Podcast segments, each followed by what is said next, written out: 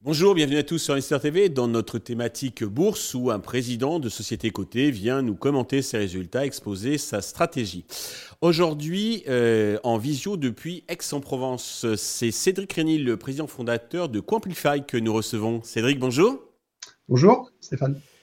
Eh bien, commençons, si vous voulez bien, par la présentation de Quamplify pour ceux qui ne connaissent pas ou qui connaissent peu cette société. À Quamplify, on est une agence euh, marketing euh, digital créé il y a une vingtaine d'années. On est présent sur euh, quatre pays, la France et les pays nordiques. On est à peu près 250 collaborateurs et on est spécialisé dans l'acquisition de, trafic pour le compte de nos clients, des marques et des, distributeurs. On va notamment activer des leviers digitaux type Google, Meta, social media, tout ce qui est, tous les leviers que, nos, que nos auditeurs euh, vont, trouver quand ils se baladent sur les sites internet ou sur leurs apps pour créer du trafic à la fois sur les sites web de nos clients ou à la fois en magasin. Et euh, on a euh, fait un chiffre d'affaires de 31 millions l'année dernière. D'accord. Alors, pouvez-vous insister sur vos spécificités, vos avantages, vos atouts qui vous distinguent des autres acteurs de, votre marché? Alors oui, tout à fait. On est, on s'est créé dans le couponing, donc on connaît très très bien le shopper. Donc on va déployer tout un tas d'actions en magasin avec notamment ce qu'on appelle les offres de remboursement. Vous savez, c'est des petits coupons alors qui vous agacent mais qui marchent très bien. Euh, vous achetez une cafetière, euh, par exemple, de Longhi ou, euh, ou un téléviseur TCL et on va vous offrir un 50, 100 euros ou un accessoire. Donc, on va gérer ça. Du coup, on connaît bien le, le shopper et on a en même temps fait l'acquisition de sept sociétés, euh, toutes spécialisées dans une expertise digitale, donc dans le SIA, dans le SEO, dans la performance avec l'email, euh, dans le social, dans l'influence, dans l'analytics euh, et dans la, plateforme de marque. Et quand on associe tout ça, on a une, une offre unique sur le marché, deux pure players qui travaillent ensemble et qui sont du coup capables de déployer des stratégies 360 avec un pôle conseil qu'on a créé et un pôle display programmatique qu'on a créé aussi, qui nous permettent de, de faire des plans médias pour l'ensemble de nos clients sur toute la stratégie d'acquisition. D'accord. Euh, fin janvier, vous avez publié vos résultats annuels. Dans les grandes lignes, qu'est-ce qu'il faut en retenir? Alors, on, on, rebondissait sur une année historique. Hein. 2021, c'était l'année post-Covid. On avait fait une croissance de plus de 21% avec euh, un résultat d'exploitation qui était absolument exceptionnel. Donc là, on a retrouvé des niveaux plus normatifs avec un deuxième semestre qui a été meilleur que le premier semestre.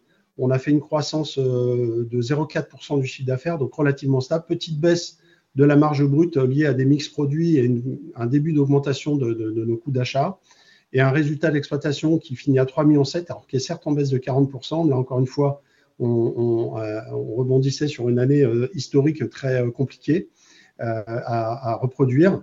Donc, plutôt un résultat satisfaisant puisqu'on sort 19% de résultats sur la marge brute.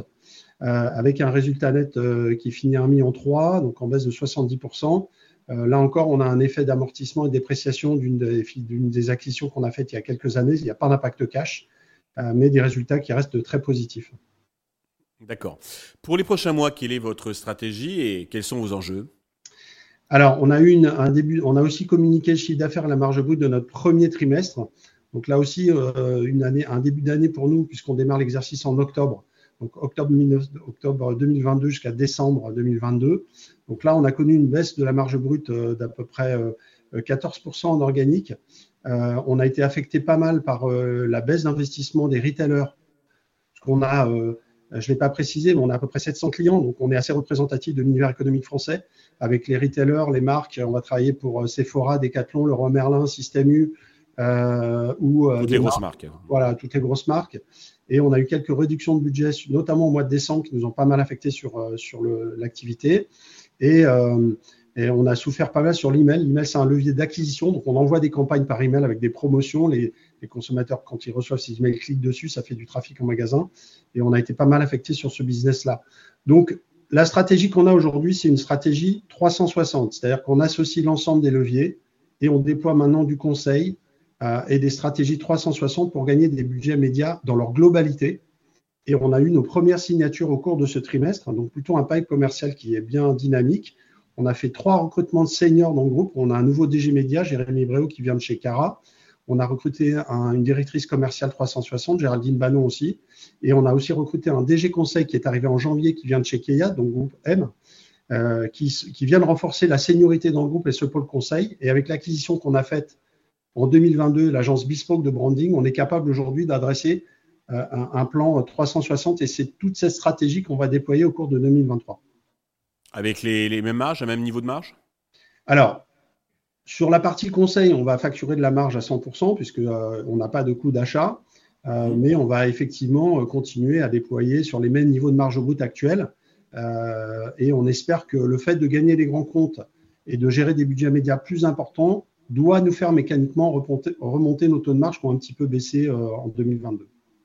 D'accord, c'est clair. Pour conclure, alors côté boursier, euh, donc euh, le titre est en repli de environ moins 55% sur un an. Avez-vous un message euh, particulier à destination des investisseurs, des actionnaires qui nous regardent? Alors effectivement, bon, c'est difficile pour moi de commenter mon cours de bourse, mais le témoignage que je peux donner, c'est que j'ai moi-même racheté 60 000 titres au mois de décembre à 3,80 euros et on est aujourd'hui valorisé à peu près 50% de moins que tous nos comparables. Euh, effectivement, on évolue en ce moment dans un, dans un environnement, euh, je dirais, euh, de consommation qui est un petit peu incertain, mais je pense qu'on a tous les atouts pour rebondir. On est resté très profitable et je pense que notre stratégie grand compte va commencer à produire ses effets au cours de 2023-2024. Et du coup, moi, je crois qu'il y a une, une, très belle fenêtre d'investissement aujourd'hui quand on voit le niveau de valorisation qui n'ont jamais été aussi bas, alors que les fondamentaux restent très bons pour la société. Donc, moi, je pense que c'est le moment d'investir dans Amplify. Cédric, merci pour euh, ces explications, ces précisions. Nous allons suivre attentivement l'évolution de votre société.